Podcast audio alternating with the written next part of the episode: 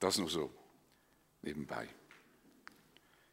Jedes Jahr wird im Herbst von der Schweizerischen Evangelischen Allianz ein Sonntag der verfolgten Kirche vorgeschlagen, dass wir quasi einen Sonntag, meistens im November werden zwei Sonntage vorgeschlagen, uns mit diesem Thema beschäftigen. Die Idee ist, dass wir, die unseren Glauben uneingeschränkt leben können, die Christen nicht vergessen, die wegen ihres Glaubens an Jesus diskriminiert, unterdrückt und verfolgt werden. Diese Christen leben in Ländern, die es ihnen nicht zulassen wollen, dass sie ihren Glauben praktizieren können oder nur eingeschränkt. Das kann bedeuten, dass Familien auseinandergerissen werden, Christen eingesperrt und oft auch getötet werden.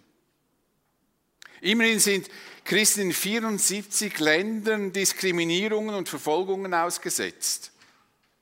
Das sind mindestens 340 Millionen Christen. Das heißt, jeder achte Christ auf dieser Erde ist in irgendwelcher Art und Weise einer Diskriminierung oder Verfolgung ausgesetzt. Die Liste der Länder, die Christen benachteiligen und verfolgen, wird von Nordkorea angeführt. Und im Internet könnt ihr unter dem Stichwort Sonntag der verfolgten Kirche selber nachlesen, wie das in den verschiedenen Ländern und Völkern aussieht. Ich mache jetzt hier nicht, ich gehe nicht auf die Länder ein, sondern ich möchte mit euch einen Text anschauen äh, in der Apostelgeschichte, der dieses Thema auch natürlich aufgreift. Es ist offen gesagt gar nicht selbstverständlich, dass wir als Christen in der Schweiz unseren Glauben praktizieren und angenehm leben können. Sicher, es gibt immer wieder Menschen, die uns belächeln und uns als einfältig, ungebildete und leichtgläubige Menschen betrachten. Natürlich schätzen wir das nicht, das kratzt an unserem Ego. Wir möchten natürlich nicht, dass die Leute so über uns denken, aber sie können ja denken, was sie wollen. Aber am Schlussendlich können wir trotzdem so leben, wie wir es für richtig halten. Bis heute jedenfalls. Das ist bestimmt auch ein Resultat der Glaubens- und Gewissens. Freiheit in unserer Verfassung. Aber normal ist das nicht. Normal ist das nicht. Jesus sagte seinen Jüngern, was normal ist. Wenn die Welt euch hasst, dann denkt daran, dass sie mich schon vor euch gehasst hat. Sie würde euch lieben, wenn ihr zu ihr gehören würdet, denn die Welt liebt ihresgleichen, doch ihr gehört nicht zur Welt. Ich habe euch aus der Welt heraus erwählt, das ist der Grund, warum sie euch hassen. Weil ihr andere Werte, euch andere Werte wichtig sind. Das ist die Wirklichkeit, in der wir leben. Wir können kleine Ansätze auch in diese Richtung in unserer Gesellschaft beobachten. So meine ich wahrzunehmen, dass wir als Freikirchen Christen doch immer stärker ein bisschen unter Beschuss kommen und man denkt, was wir wohl alles machen. Und da ein bisschen Misstrauen uns gegenüber gezeigt wird. Obwohl mir bewusst ist, was Jesus seinen Jüngern sagt, erstaunt es mich trotzdem, wie es dazu kommen kann, dass Menschen wegen ihren Überzeugungen angeprangert und verfolgt werden. Nur mal das zu öffnen, mir ist bewusst, dass das nicht nur uns Christen betrifft, sondern auch andere Menschengruppen kann das betreffen. Ich konzentriere mich jetzt heute einfach auf uns Christen. Menschen, die keine Verbrechen begehen, niemandem Schaden zufügen, sondern einfach ihrer Überzeugung entsprechend leben möchten. Sie dürfen es nicht. So hat man hier in Zürich in der Limmat, wo wir jetzt taufen, hat man den Mann zersäuft. Da hat niemandem etwas getan in der Reformationszeit. Er wollte einfach nur seinen Glauben so leben, wie er es für richtig hält. Wir werden uns heute mit einer Begebenheit in der drittgrößten Stadt im Römischen Reich beschäftigen. Ephesus, heißt diese pulsierende Stadt, vielleicht kannst du nochmal zurück, kann ich nochmal zeigen, dass Sie alle sehen, das ist hier.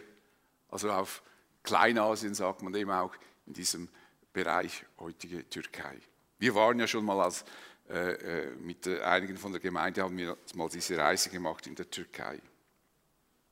Ephesus heißt diese pulsierende Stadt mit ihren damals, damals geschätzten 250.000 Einwohnern aus ganz Kleinasien. Ich glaube, du musst eine zurück. Ich habe vielleicht einen Fehler gemacht. Entschuldigung. Aus ganz Kleinasien führen die Straßen nach Ephesus.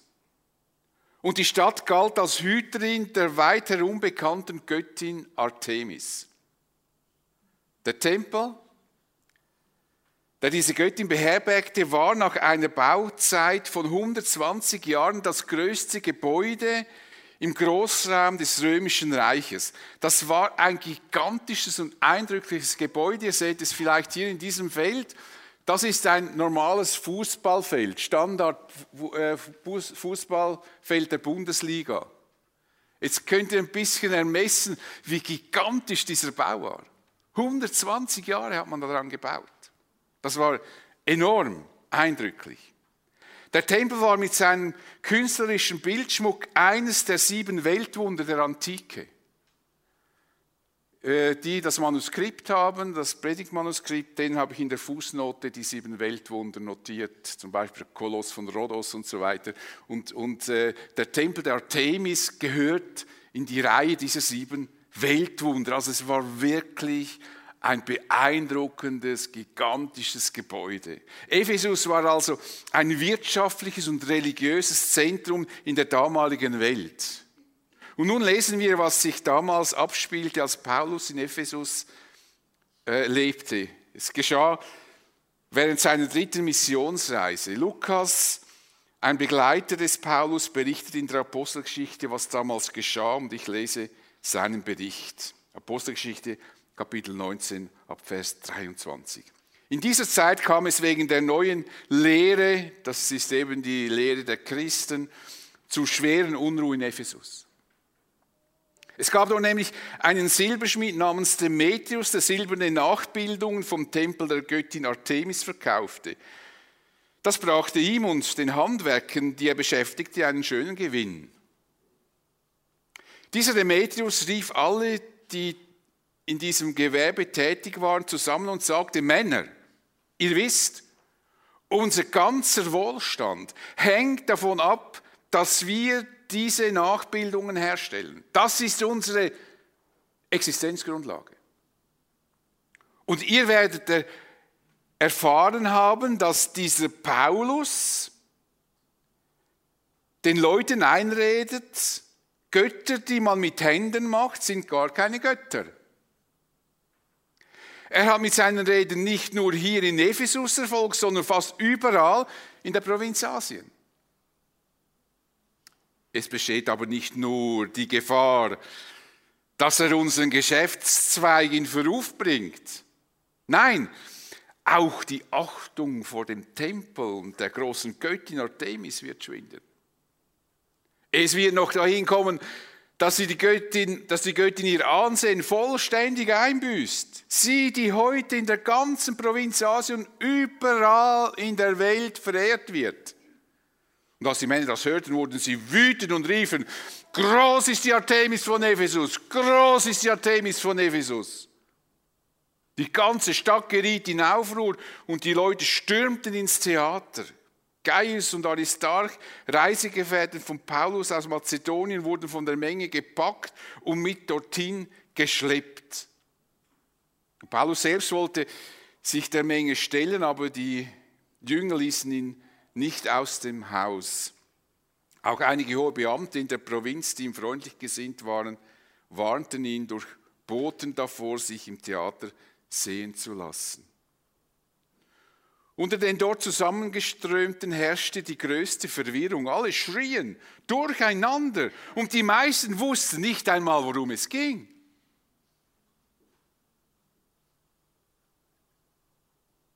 Die Juden schickten Alexander nach vorne und einige aus der Menge erklärten ihm den Anlass. Alexander winkte mit der Hand und wollte dem Volk eine Verteidigungsrede für die Juden halten. Aber als die Leute merkten, dass er ein Jude war, schrien sie ihn nieder und riefen zwei Stunden lang im Chor, groß ist die Artemis von Ephesus, groß ist die Artemis von Ephesus, groß ist die Artemis von Ephesus. Und schließlich gelang es dem Vorsteher der Stadt, die Menge zu beruhigen. Männer von Ephesus, rief er, in der ganzen Welt weiß man doch, dass unsere Stadt den Tempel und das vom Himmel gefallene Standbild der großen Artemis hütet. Das wird kein Mensch bestreiten. Beruhigt euch also und lasst euch zu nichts hinreißen.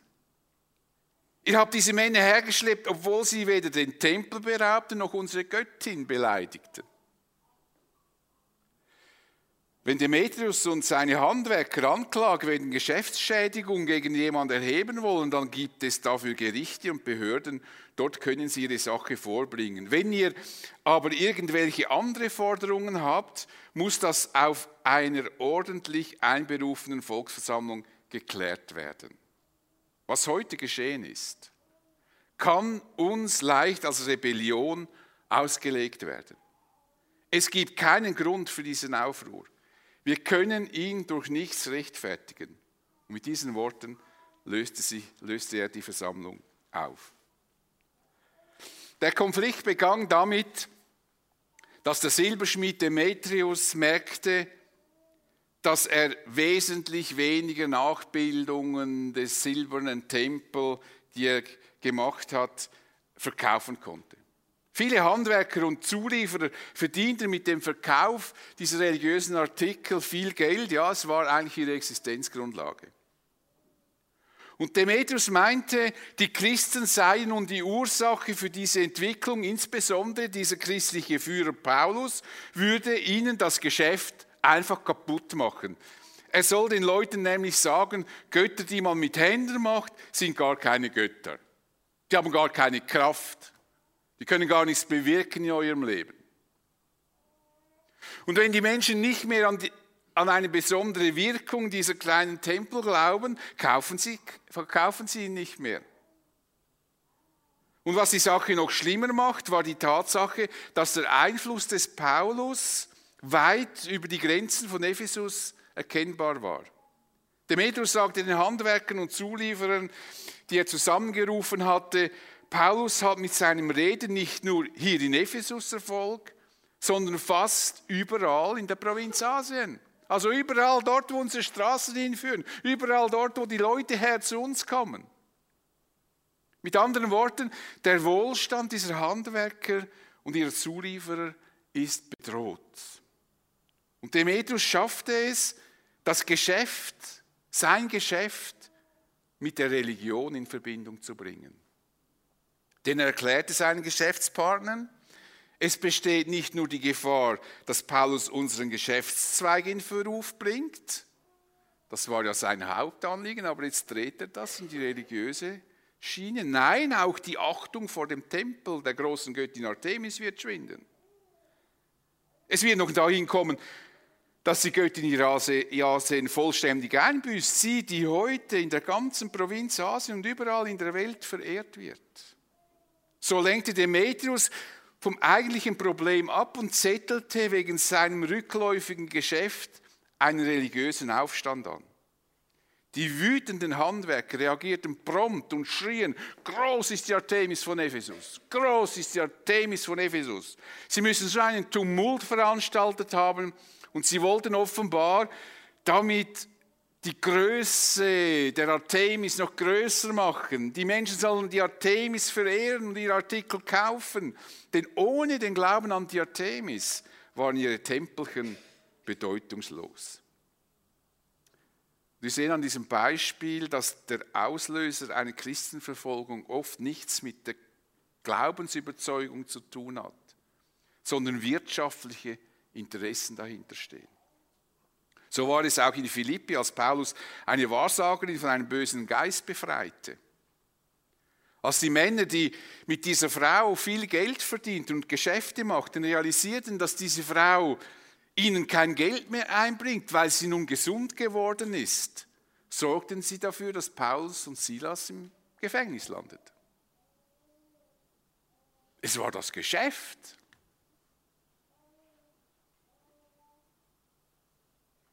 Wie viel Elend in dieser Welt entstand und gibt es bis heute, weil religiöse Motive in den Vordergrund gestellt werden, aber im Grunde genommen geht es um Geld und Macht. Viele Kriege, die im Namen Gottes geführt werden, sind nicht im Namen Gottes, sondern da geht es um Geld und Macht. Die Religion wird einfach vorgeschoben. Was wir übrigens nicht sagen können, ist, ob es tatsächlich die Verkündigung des Paulus war, die für die für diesen Absatzeinbruch bei Demetrius verantwortlich war. Das ist die Interpretation des Demetrius. Vielleicht wollten die Menschen aus anderen Gründen diese Tempelchen gar nicht mehr kaufen.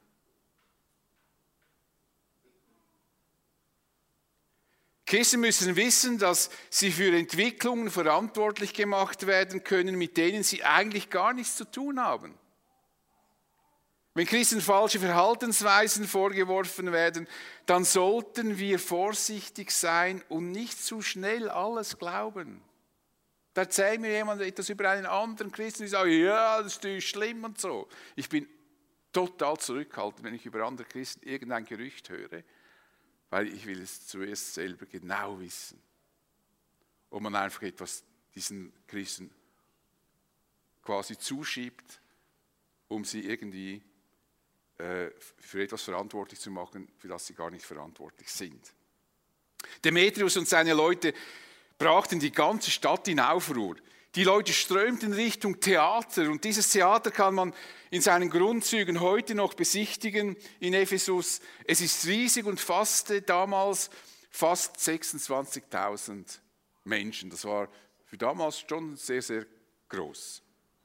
Das hier ist eine Rekonstruktion äh, dieses Theaters, wie es damals hätte aussehen können. Zwei Weggefährten von Paulus wurden unsanft ins Theater geschleift, Gaius und Aristarch. Man braucht die Sündenböcke zum Anfassen. Sie sollen bestraft werden, denn dadurch sollen die anderen Leute dieser Bewegung eingeschüchtert werden. Sie sollen es nicht mehr wagen, von ihrem Jesus zu erzählen und schon gar nicht, dass die Tempel, die sie bauen, da von Menschenhänden nicht göttlich sein könnten.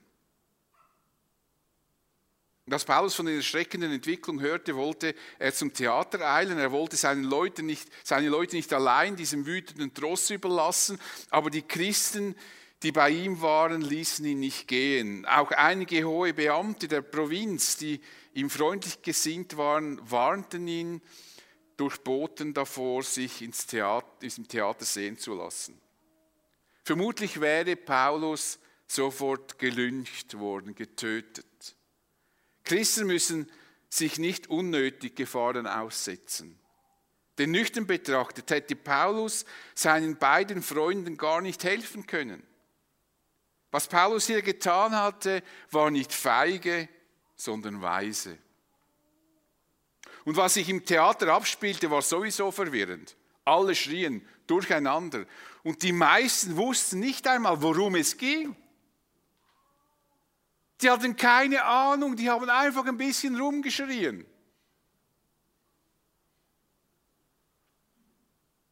Die, die schreien, kannten den Grund nicht die wenigsten. Eine wilde, manipulierte Masse.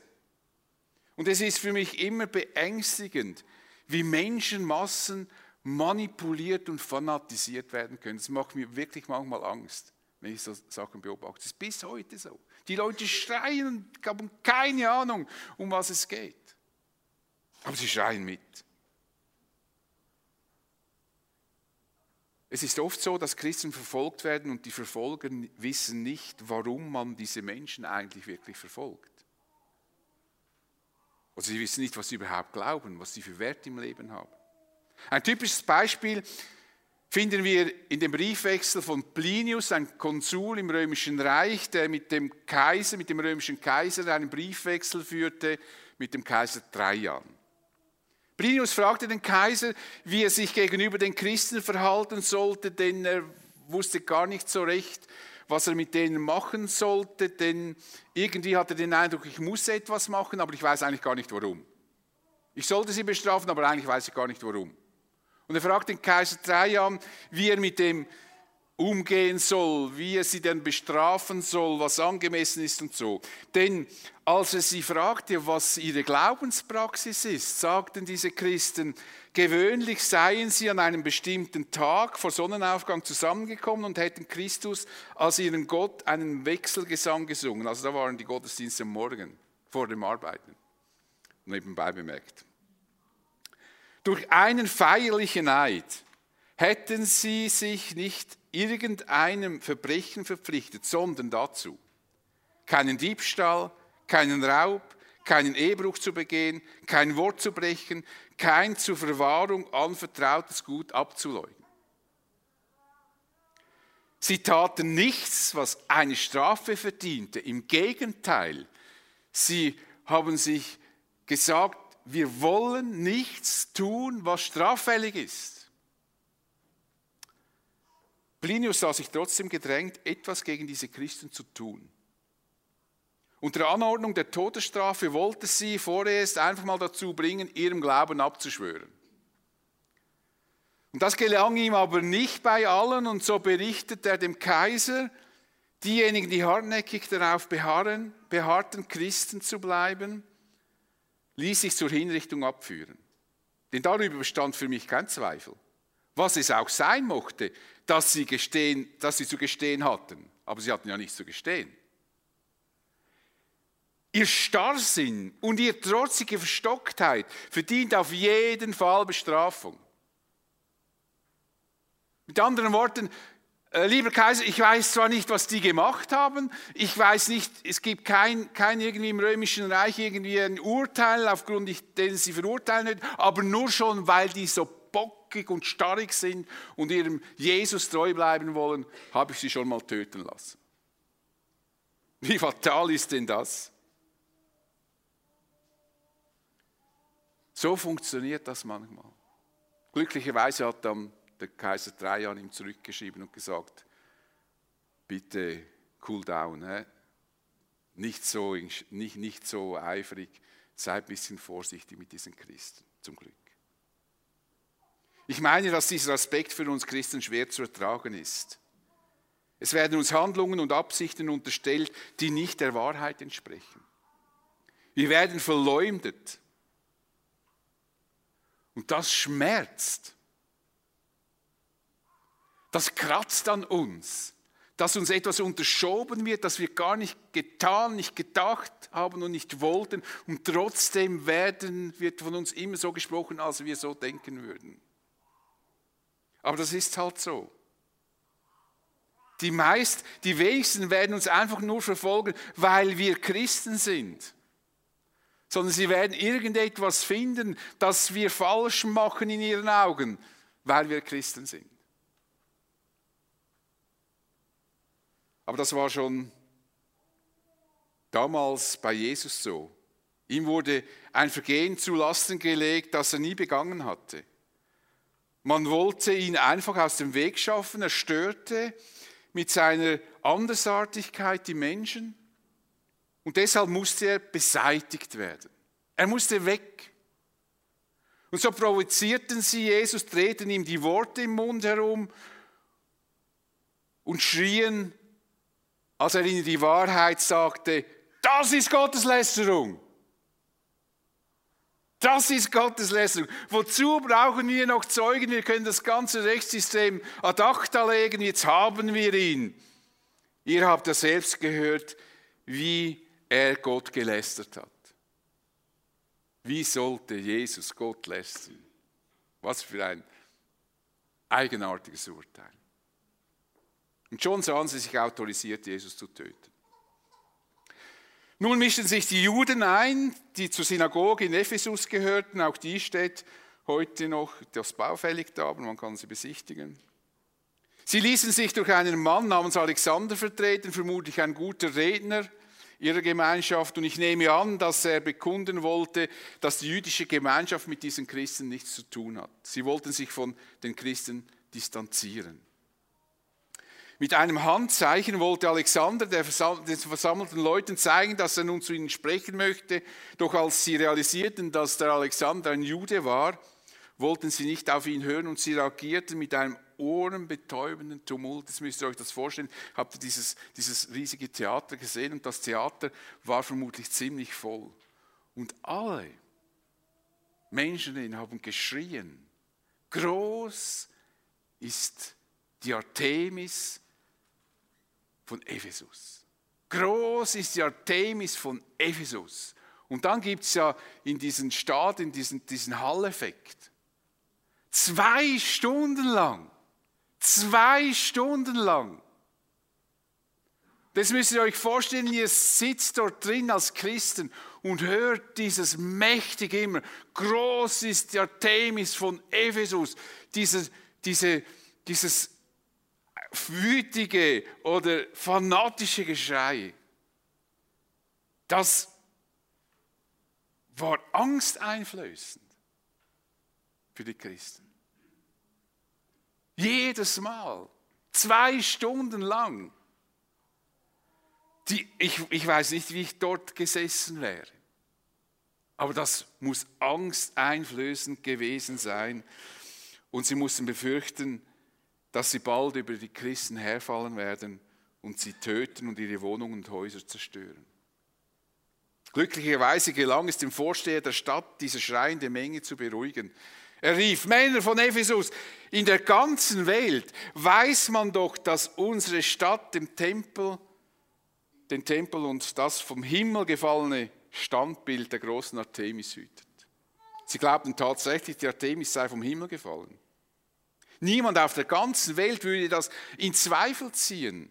Mit anderen Worten, die Artemis hat dieses Geschrei, das ihr jetzt hier ablässt, überhaupt nicht nötig. Ihr Standbild und ihr Tempel sprechen für sich selbst.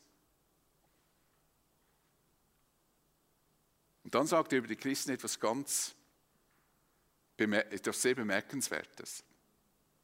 Ihr habt diese Männer hergeschleppt, obwohl sie weder den Tempel beraubt, noch unsere Göttin beleidigt haben. Sehr interessant. Dass die Christen den Tempel nicht beraubt hatten, ist eigentlich selbstverständlich.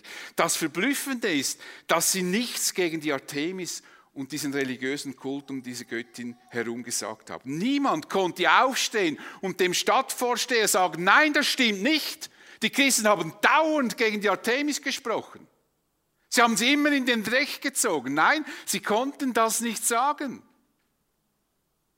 Die Christen haben sich nicht gegen diese Artemis geäußert. Niemand konnte diesen Punkt aufgreifen. Und daraus können wir erkennen, wie Christen damals das Evangelium verkündigten. Das, ist, das äußert sich, sie äußern sich nicht über andere Religionen. Sie sagen nicht, die Artemis sei gar keine ernstzunehmende Göttin, der Glaube an sie würde nichts taugen. Und sie hätten bestimmt viele Argumente gegen die Artemis vorbringen können, aber sie taten es offensichtlich nicht. Sie sagten nichts zu dieser startbeherrschenden und weltbeherrschenden Göttin und diesem Kult. Nichts Beleidigendes. Ein exzellentes Vorbild für die Verkündigung des Evangeliums. An diesem Vorbild sollten wir uns orientieren. Wir sprechen nicht gegen andere Religionen oder Glaubensrichtungen, sondern wir sprechen von und über Jesus. Wir sprechen darüber, was Jesus für uns Menschen getan hat. Wir sprechen über das, was wir glauben. Und nicht darüber, was die anderen nicht glauben sollen oder nicht dürfen oder falsch glauben. Wir erklären den Menschen, dass Jesus für unsere Schuld am Kreuz starb. Paulus erklärte den Inhalt des Evangeliums den Christen einmal so. Gott hat euch zusammen mit Christus lebendig gemacht. Ihr wart mal nämlich tot, Tod aufgrund eurer Verfehlungen und wegen eures unbeschnittenen Herzens und sündigen Wesens. Doch Gott hat uns alle unsere Verfehlungen vergeben.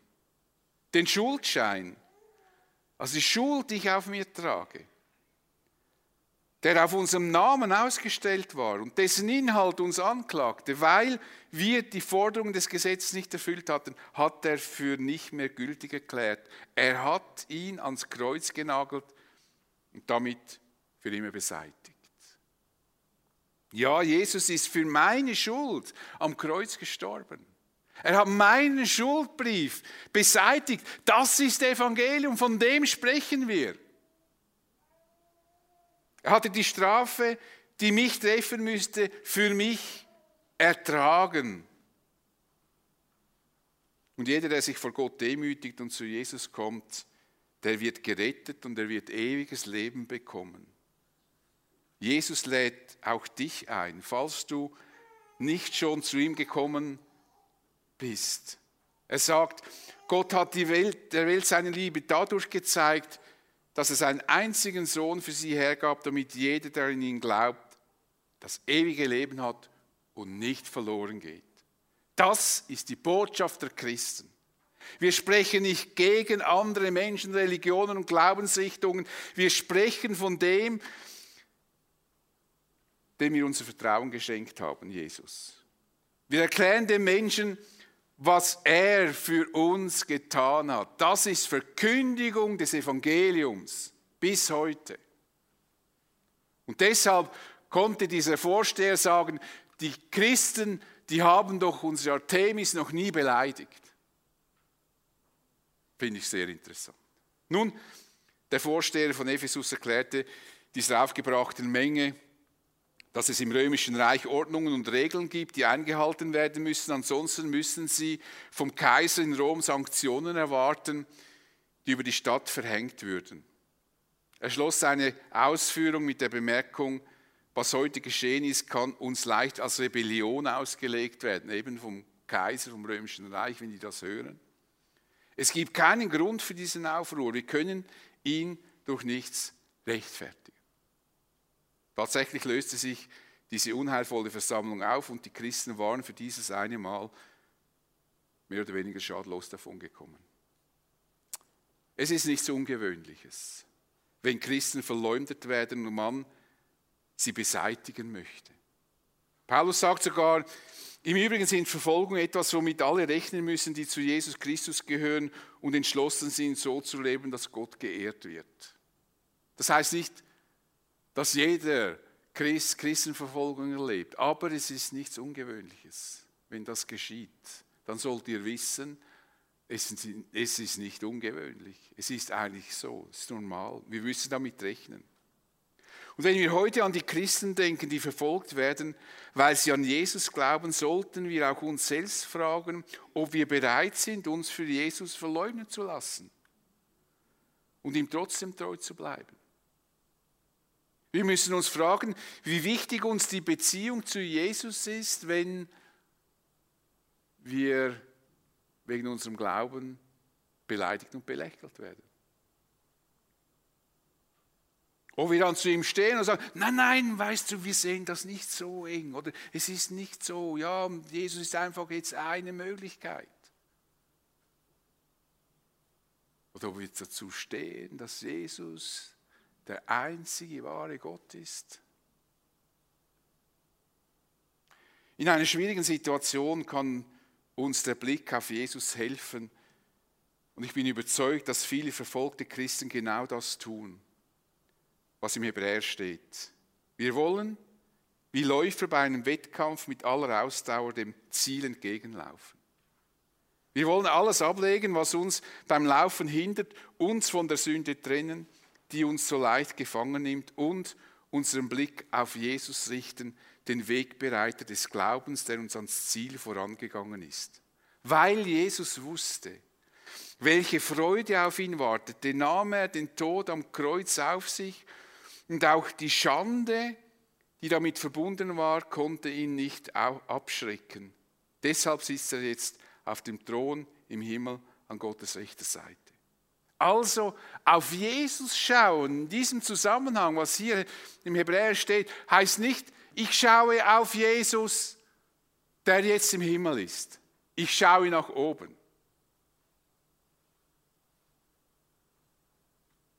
Sondern, so wie ich das hier verstehe, schauen wir eben nicht nach oben, weil wissen wir gar nicht, was wir da, da tun sollen da oben, sondern wir schauen zurück ans Kreuz. An das Kreuz, an dem Jesus gelitten hat. An dem Kreuz, das er nicht verlassen hat, obwohl er ein Wort hätte sprechen müssen und er wäre von diesem Kreuz weg gewesen. Wir sollen in unserem Leiden auf das Leiden von Jesus sehen und uns an ihm ein Vorbild nehmen, dass er all diese Widerwärtigkeiten und diese Demütigung und all den Schmerz bereit war zu tragen, weil er wusste, dass es viel mehr gibt in dieser Welt, in diesem Leben, weil er auf die Ewigkeit ausgerichtet war. Und so auf das Leben nach dem Tod. Also im Blick auf das Kreuz erkennen wir, dass es sich lohnt, an unserem Glauben festzuhalten. Jesus hat es uns vorgezeigt. Und wir können zurück an dieses Kreuz schauen und sagen, wenn Jesus das getan hat, werde ich auch nicht nachgeben. Denn es muss sich lohnen, treu zu bleiben. Und es wird sich lohnen. Ich bete mit uns. Ja, Vater, du siehst, dass wir in der Schweiz noch sehr privilegiert leben können als Christen. Und wir vergessen oft unsere Geschwister in anderen Ländern, mindestens 74 Länder, in denen sie zum Teil massiv eingeschränkt sind. Christen, die von ihren Familien verstoßen werden, weil sie Christen geworden sind. Christen, denen es vom Staat verboten wird, ihren Glauben zu praktizieren und sich zu treffen. Wir bitten dich, dass du ihnen in ganz besonderer Weise nahe bist und dass du ihnen hilfst, diese Widerwärtigkeiten zu bestehen, dass du ihnen beistehst, ihnen besonders auch Geborgenheit schenkst. Und ich bitte dich, dass wir nie vergessen, in unserem Wohlstand, in unserem doch dieser Hinsicht einfachen Leben, dass wir dir treu bleiben, auch wenn es uns gut geht, dass wir auf dich schauen, der für unsere Schuld am Kreuz gestorben ist. Wir danken dir dafür und beten dich an. Amen.